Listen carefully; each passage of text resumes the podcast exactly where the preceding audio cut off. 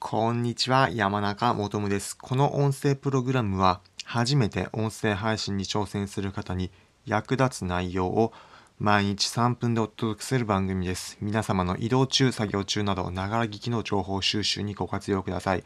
今回は、音声配信で伸び悩む人の特徴というテーマで、音声配信しているものの、なかなか思ったような結果が出ない、フォロワーが増えないだったり、自分の思っているようなコンテンツが届けられない、そういった方に向けて一つアドバイスを送る内容をお話しさせていただきます。興味あるという方はぜひ最後まで聞いてみてください。音声配信で伸び悩む人の特徴何かというと、ひたすら分析ばかりしている人です。分析するのっていいんじゃないかというふうに思う人もいるもいるかもしれません。もちろん分析とても大事です。ただ一つ注意することがあるんです。何かというと、分析する前にまずは量、量がないと分析しても意味がないということなんです。どういったことなのか具体例をご紹介します。皆さんも音声配信のサービスで使っているときに自分のコンテンツがどれだけ聞かれたのか視聴数だったりまたいいね数やコメント数などを見ることもあるかというふうに思います。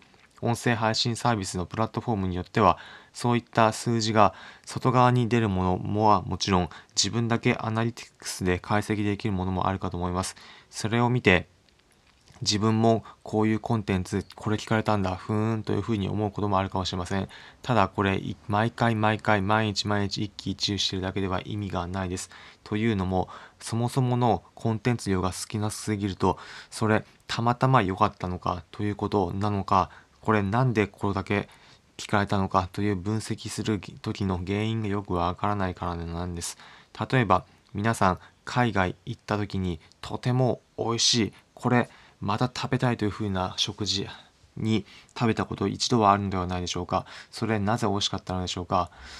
もちろんその食事自体が美味しかったという理由もあるかもしれませんが、一緒に行った友達と話していて、その体験が楽しかったから美味しい、いいというふうに感じた。または海外という海外に行った場合だと海外で全然違う環境にいたから美味しいというふうに感じた。だったりお店の内装がいいからそれに飲まれて美味しいというふうに感じたなどいろいろな理由があるかと思います。単純に食材の美味しさ以外にも様々な要因があるかもしれませんがその海外で行った1回だけだとそれで本当に美味しかったのかということがよくわかりません。まあ、なので、例えばタイ料理美味しいぞとタイに行って感じたことがあれば、日本に帰ってきた時でもタイ料理屋に行ってみてまたそれが美味しいというふうに感じるのか、それも一人で行った時が美味しいというふうに感じるのか、タイ料理の中でも何が美味しいというふうに感じるのか、トムヤムヌードル辛いのが美味しいというふうに感じるのか、それたそれでもパッタイという、まあ、台風の焼きそばのようなものがあるんですが、それが日本とは違った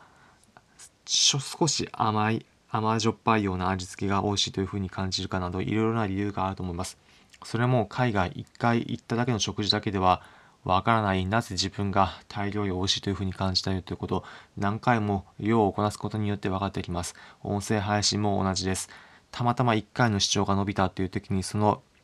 1回だけでそれでじゃあ同じ放送これと同じ放送を何回も繰り返そうというふうにやってるとほとんどの場合に伸びることはないかと思います。なぜかというとそれが何で伸びているのか分析しきれてないからです。どうすればいいのか結論で言うと1回だけではなく何回もまずは量をこなしてみてください。目安としては100回音声配信してみることをお勧めします。まず100回音声配信してみることによってどのようなコンテンツが聞かれてくるのか、そこで初めて分析する価値が出てくると思います。もちろん、回数少ないうちから分析することは大事です。10回の放送回の中でも聞かれてくるコンテンツと聞かれてこないコンテンツ差は分かれてくるのでそこで分析するのは大事です。ただそこでひたすら分析するのではなくまずは量をこなすことこれも意識してみてください。音声配信に伸び悩む人分析しまくってしまうこれが原因なんです。量をこなすことぜひ意識してみてください。ということで今回のまとめです。今回は音声配信で伸び悩む人の特徴というテーマでお話ししました。結論をひたすら分析するパターンです。もちろん分析は大事ですが、まずは量をこなすことを意識してみてください。そうすれば自然と自分の中で聞かれてくるようなコンテンツ何か分かってきて、伸び悩むことなく音声配信続けられ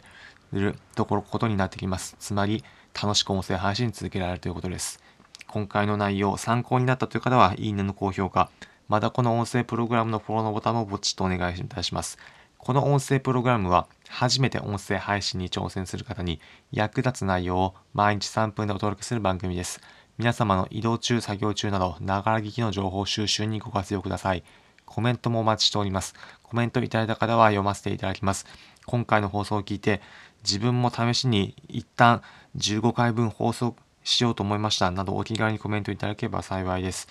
また、音声配信ご自身がする際に、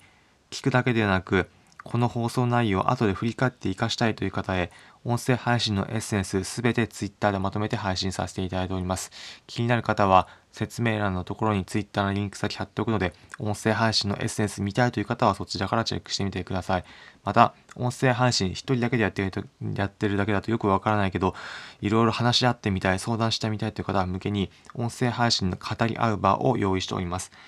一旦、毎週土曜日の14時午後2時から音声配信の語り合い場ということで、音声配信サービスのスタンド FM のライブ配信機能を使って、皆さん音声配信されている方が集まって話し合う場を設けています。一体どんなことをやっているのか、いろいろと情報収集してみたいという方は、毎週土曜日の午後2時、14時にスタンド FM で山中求むまた音声配信のコツなので検索していただいてご参加ください。